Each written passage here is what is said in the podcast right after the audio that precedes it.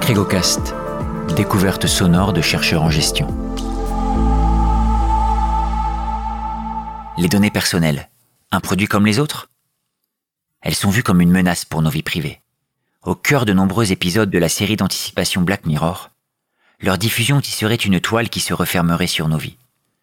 Fantasme dystopique d'un monde où les polices d'assurance seraient indexées sur les données de santé récoltées par des capteurs en temps réel, où des êtres malveillants sauraient tout de vous. Des données disponibles pour tous, tout le temps, en toute transparence. La personne humaine réduite à un flux de données continu. La fin du raisonnement d'Homo sapiens, de sa créativité abductive, lui qui a de tout temps raisonné sur des traces, des indices, des abductions, des liens, des élucubrations. Que reste-t-il de nos imaginaires quand tout se donne à voir, sans mystère ni énigme? Avant de sombrer dans un pessimisme critique, retour vers le présent actuel et l'exploitation commerciale de nos données. Le règlement général sur la protection des données a défini un cadre juridique européen contraignant. Il définit les données personnelles comme toute information se rapportant à une personne physique identifiée ou identifiable. Personne physique identifiée ou identifiable. Les données personnelles sont-elles ainsi une nouvelle extension de soi ou un objet à part, une autre forme de propriété individuelle? Dans ce cas, elles deviendraient un bien à valoriser, comme tout propriétaire qui peut user, profiter et disposer de son bien.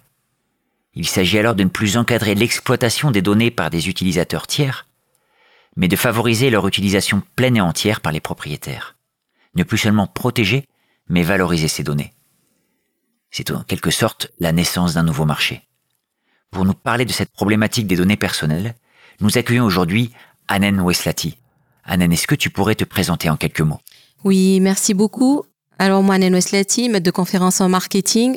Je suis chercheur au Crégo et euh, je suis maître de conférence depuis septembre 2022 à l'UT de, de Dijon. Euh, auparavant, j'étais maître de conférence pendant une dizaine d'années à la faculté de marketing d'agrosciences euh, à Colmar. Alors les données personnelles, c'est un sujet d'actualité, un sujet clivant. Est-ce que tu pourrais nous rappeler, Anen, qu'est-ce qui t'a conduit à travailler sur ce sujet?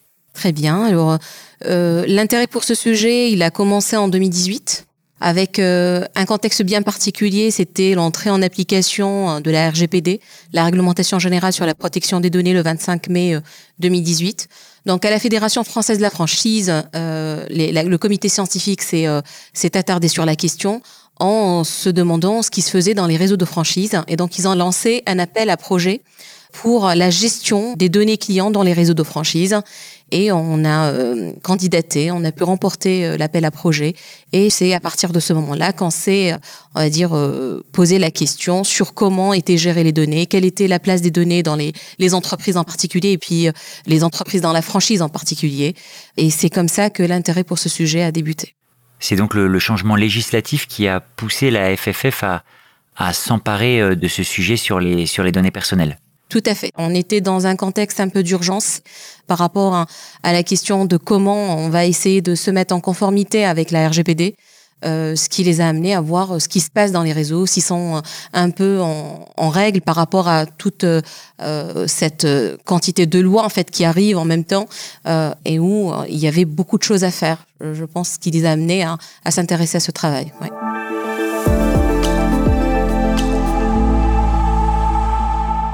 Est-ce que tu pourrais nous dire, euh, finalement, puisque tu as travaillé avec euh, des, réseaux, des enseignes de franchise, qui collectent pas mal de données au travers de, des cartes de fidélité, actuellement, qu'est-ce qu'ils font en fait de ces données? C'est quoi l'intérêt pour eux de ces données?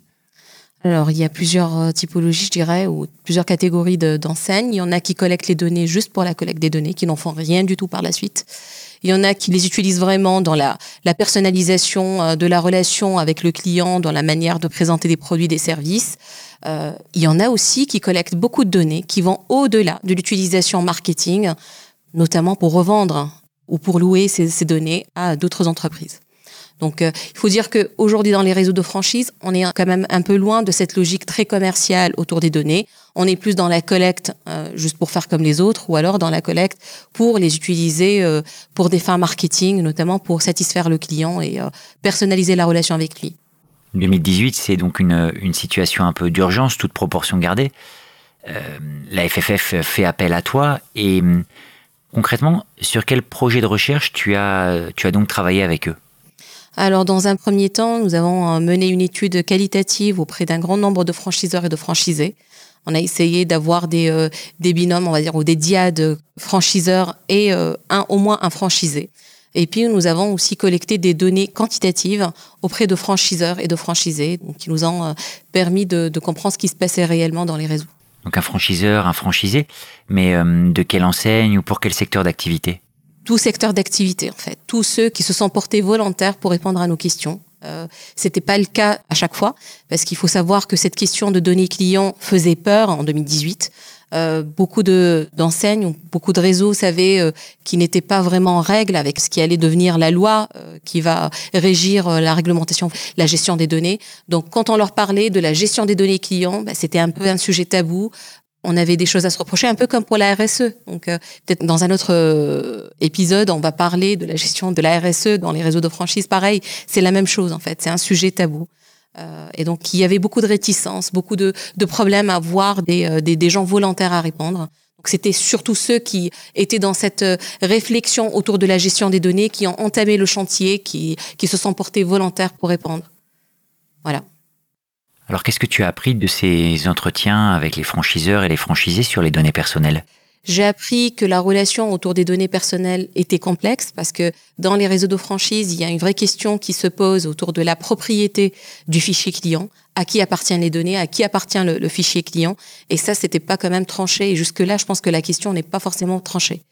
Euh, par contre, euh, à partir de cette étude-là, j'ai pu euh, basculer sur un autre terrain euh, sur une autre problématique, celle de, euh, de la vente des données personnelles.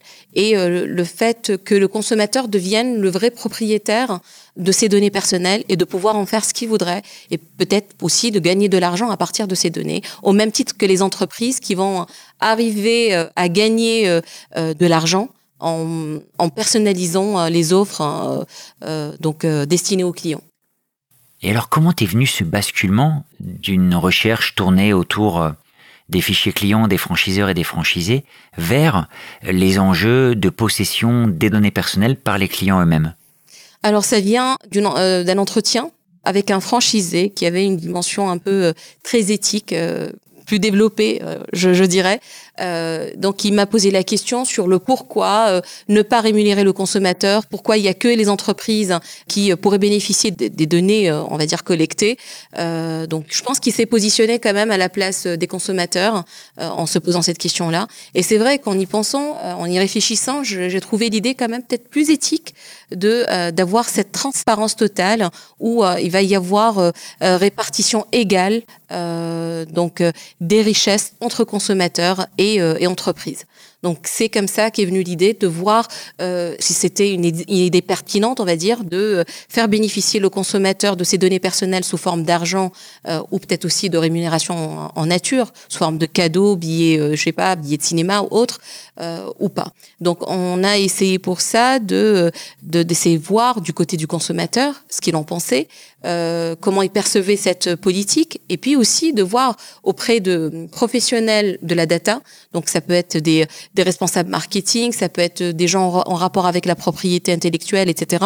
Donc des gens qui euh, euh qui sont, euh, on va dire, euh, intéressés par la, donnée client dans leur vie de tous les jours, voir si cette politique était faisable ou pas et quelles en seraient peut-être les limites euh, au niveau de, de, la faisabilité, de l'application, de la mise en application, de, de donc dans les, concrètement, quelque sorte.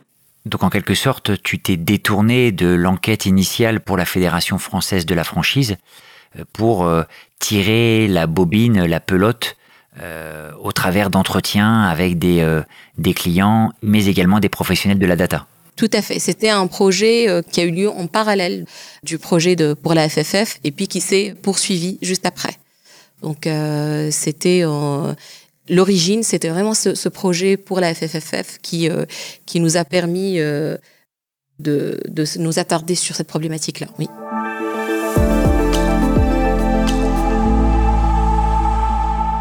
C'est assez original comme idée finalement de, proposer aux, consommateurs une forme de rétribution, une compensation euh, en échange de la vente de ces données, finalement, le consommateur, il est habitué à avoir certains avantages.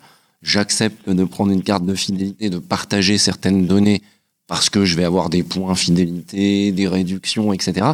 Mais là, ça va beaucoup plus loin puisque c'est carrément de l'argent ou des avantages, comme tu disais, des places de cinéma, etc. Alors comment les consommateurs que vous avez interrogés réagissent à ça? Est-ce qu'ils sont partants? Est-ce qu'il euh, y a un profil euh, qui est plus intéressé ou au contraire qui est euh, réfractaire? Alors, je voudrais quand même dire que l'idée n'était pas forcément très originale, notamment peut-être dans le contexte français si, mais dans un contexte plutôt international, il y a euh, Moret euh, et Allier 2015 qui sont attardés sur la question en essayant d'estimer la valeur des données personnelles euh, en, comparant cette valeur entre les États-Unis, l'Inde, la Grande-Bretagne, l'Allemagne, etc. Et donc, ils se sont rendus compte que pour le consommateur, ces données avaient une valeur financière donc qui, qui variait d'un contexte culturel à l'autre, donc en fonction peut-être du niveau de dictature dans le pays en question, euh, de l'importance ou de la sensibilité de la donnée dans chaque euh, culture, etc.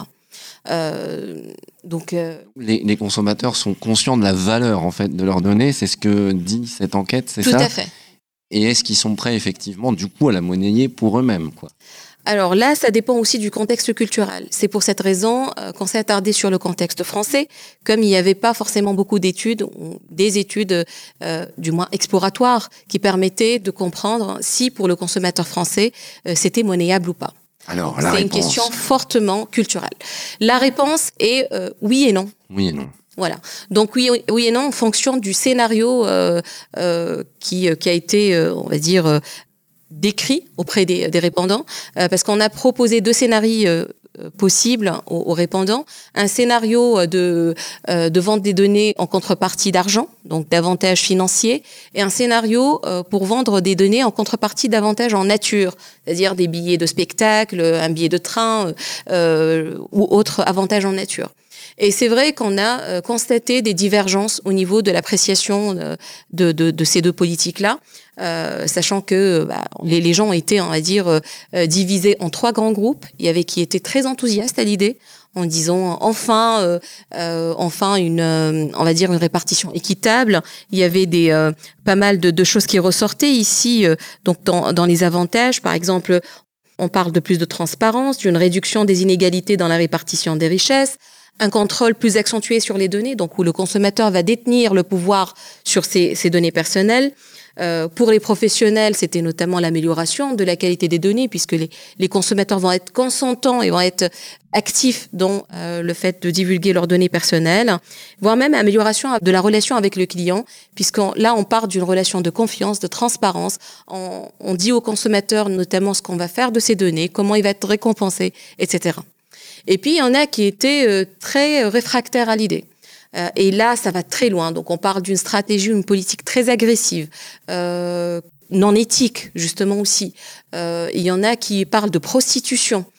donc, c'est de la prostitution, c'est inadmissible. Donc, les retours, ils sont quand même très, très agressifs vis-à-vis de cette stratégie-là. Et puis, il y en a qui sont mitigés, donc ils sont ni pour ni contre. Ben, ça va dépendre de l'entreprise si j'ai confiance dans cette entreprise ou pas. Ça va dépendre de, du montant qui va m'être accordé ou alors de, l'avantage en nature qui va m'être accordé. Euh, on parle en général d'avantages qui sont qui sont pas valables pendant très longtemps et donc on les perd euh, rapidement par la suite. Donc ça va dépendre vraiment de la crédibilité du message et de la source. Voilà. Donc euh, autre chose que je pourrais peut-être ajouter, c'est que les résultats euh, changeaient en fonction du sexe du répondant. Donc on a remarqué que les femmes étaient beaucoup plus averses à cette stratégie de, vente des données en contrepartie d'argent. Euh, elles étaient plus favorables à la question euh, des dons en nature, donc un plaid, euh, je sais pas, une place de cinéma, ça, pourrait bien aller, mais pas l'argent. et puis les hommes, au contraire, et peut-être c'est une surprise pour moi parce que ça ne dépendait pas aussi de, la catégorie socio-professionnelle ou de la classe de revenus. bah, les hommes, ils étaient presque tous euh, je dirais, euh, pour le fait d'avoir une rémunération en argent, en disant, alors les avantages en nature, ça vaut souvent pas euh, grand-chose. Moi, je préférerais de l'argent, je ferais ce que je voudrais avec. Donc, c'est vrai que le rapport à l'argent, il était différent entre les hommes et les femmes.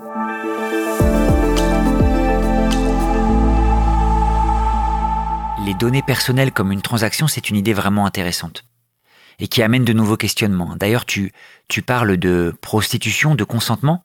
Euh, ça, finalement, ça élargit les, euh, les questionnements autour de l'intime, puisque l'intime était lié au corps, et on parle de consentement, notamment aujourd'hui dans les, euh, dans les relations sexuelles. On pourrait se demander d'ailleurs si finalement le, cette question des données personnelles n'était pas une extension de l'intime qui était auparavant limitée au rapport au corps.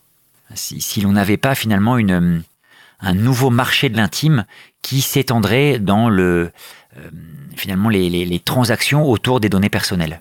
Tout à fait, tout à fait. Je dirais, les données, c'est une extension de soi, je dirais. C'est une extension du corps, euh, peut-être pour la femme plus que pour l'homme, surtout. Euh, je, pense que c'est bah, ce, qui, ce, qui, revient de cette étude-là. Hein. Donc, je dirais que pour les, les femmes, c'était un sujet beaucoup plus sensible que pour les hommes. donc, ça revient souvent dans les entretiens qui ont été menés, oui. Et est-ce que tu as des, des idées de, de, pourquoi finalement cette, cette différence entre le genre? Est-ce qu'il y a des projections différentes qui sont faites des hommes et des femmes sur à quoi vont servir finalement ces données euh, euh, qui vont générer peut-être pour moi un avantage de l'argent ou autre, mais qui peuvent peut-être représenter un danger? Est-ce qu'il y a ce genre de, de choses qui reviennent dans les discours des gens interrogés? Ben encore une fois, je pense que c'est ce rapport à l'argent. Euh, je pense que ça rappelle peut-être la prostitution. Donc c'est un sujet peut-être un peu sensible pour les femmes, euh, qui, qui euh, je, je, dirais, tabou. Mmh. Euh, donc cette question-là, elle rappelle un, un sujet qu'on aimerait éviter, en quelque sorte, euh, par la fierté d'être une femme, et puis pour, pour éviter toutes les, les dérives liées au commerce du corps, en quelque sorte. Alors avec tous ces, tous ces premiers résultats, toutes ces premières pistes euh, sur les données personnelles, quels sont maintenant euh, tes prolongements de, de recherche? Qu'est-ce que tu souhaiterais euh, étudier? Alors, je voudrais bien passer à une étude expérimentale, parce que je pense que le fait de s'arrêter à une étude qualitative, ça pourrait peut-être être biaisé. Oui. Oui, est-ce que tu pourrais simplement rappeler pour nos auditeurs la distinction entre étude qualitative et étude expérimentale? Alors, jusque-là, j'ai mené une étude qualitative auprès d'hommes et de femmes dont la majorité que je connaissais, en quelque sorte que je connais euh, toujours. Donc peut-être le, fait de poser une question à une femme que je connais, à une amie, à une collègue euh, sur son rapport à l'argent, euh, ça pourrait biaiser les réponses qui vont être retournées. Donc j'aimerais bien vérifier aussi la validité, on va dire, de ces de ces résultats par une étude quantitative où je vais pouvoir peut-être soumettre les, les répondants à deux scénarios. En fait, peut-être ça, ça va être les mêmes, et puis voir comment ils vont répondre en tout anonymat en quelque sorte. Donc respecter l'anonymat pour vérifier, on va dire, les, les réponses. Sachant que euh, pour l'étude qualitative, tu as interrogé combien de personnes parmi les gens que tu connais? Alors j'avais interviewé 19 euh, euh, consommateurs euh, parmi eux des élèves, des collègues, des élèves de collègues, etc. Donc de, de, des gens un peu d'un profil sociodémographique très diversifié, dans différents secteurs d'activité. Et puis j'ai interviewé, comme je vous ai dit, 17 professionnels de la data, donc pour voir un peu la faisabilité, ce qu'ils en pensaient.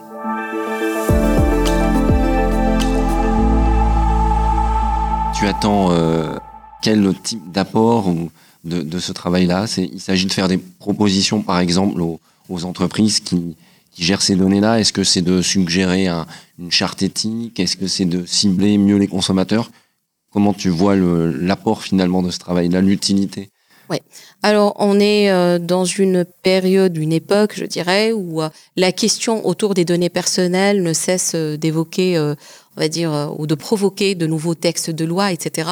Je pense que ce serait intéressant de trouver d'autres pistes euh, où euh, les, les, entreprises vont garder, on va dire, l'accès aux données euh, euh des, des, consommateurs, en même temps euh, essayer de rester dans, cette, dans cet environnement plutôt éthique, transparent, où le consommateur va savoir exactement ce que l'entreprise va faire de ces données, quel type de données elle doit collecter, et puis combien ça vaut finalement l'utilisation de ce type-là de données. Donc, essayer peut-être de relancer le débat autour des données personnelles, parce que c'est vrai qu'aujourd'hui, dans dans d'autres secteurs d'activité pas forcément commerciaux, euh, on, vend des données euh, personnelles. Je sais pas, dans le milieu médical, euh, il y a, bah, les, gens peuvent prêter leur corps, notamment en contrepartie de compensation financière pour faire avancer la science. Dans les, panels consommateurs, on, passe du temps à renseigner des, des avis ou, je sais pas, ou à, à dire ce qu'on pense d'un sujet en général en contrepartie d'argent. Pourquoi pas dans le monde commercial? Je, Voilà. C'est un peu ça le sujet plus de transparence, sachant qu'aujourd'hui dans les entreprises, je vois qu'il y a certaines entreprises qui, qui pratiquent un peu cette, cette politique-là sans appeler un nanana, en quelque sorte.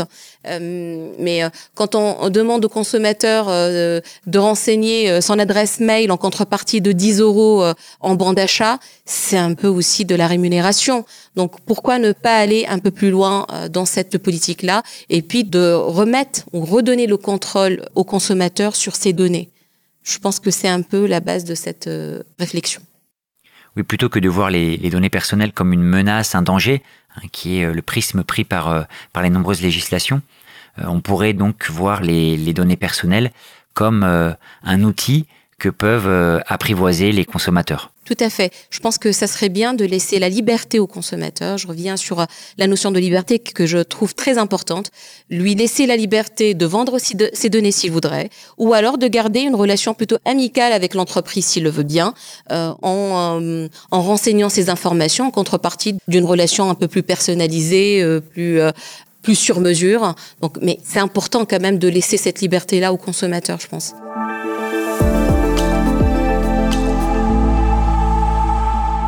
Merci beaucoup Anen. Et nous allons maintenant laisser la parole à Jules qui est dans le public, hein. Jules qui a suivi euh, cette émission depuis le début et qui a une question à vous poser directement euh, Anen. Oui, donc je me posais la question, euh, si on m'approche pour me demander si je voulais vendre mes données personnelles, à quel risque en fait je, je pourrais m'exposer En fait, quelle serait la limite euh, à l'exploitation de mes données. Euh, alors l'entreprise pourrait avoir mes données à des fins marketing, mais euh, voilà, est-ce que en vendant mes données, je pourrais m'exposer à de plus grands risques? Alors normalement, il faudrait pas qu'il y ait de risques justement.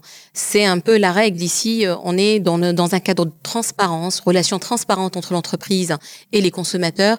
Et euh, parmi peut-être les résultats aussi de cette étude-là, ça va être les conditions d'efficacité de cette politique-là. Euh, comment elle va être perçue positivement par les consommateurs. Bah, justement, il faut tout d'abord expliquer aux consommateurs les motifs de la collecte et les utilisations qui vont en être faites. Ça, c'est important. C'est euh, peut-être la condition sine qua non de dire exactement où, euh, vont servir ou comment vont servir ces données-là. Euh, une autre condition aussi, c'est de présenter la rémunération peut-être comme une compensation du temps passé par le consommateur à renseigner ces données et pas forcément pour les données elles-mêmes pour ne pas peut-être éveiller ce risque perçu de la part des consommateurs, ne pas imposer cette politique aux consommateurs il faut encore une fois revenir sur la notion de liberté. Il faut que cette politique soit euh, existante au même titre que d'autres politiques, une rémunération notamment en nature ou voire même la, simple personnalisation de la relation. Euh, et puis aussi respecter la RGPD. Donc dans la RGPD, il y a la notion de finalité, respecter la parcimonie et la finalité dans les données qui vont être collectées.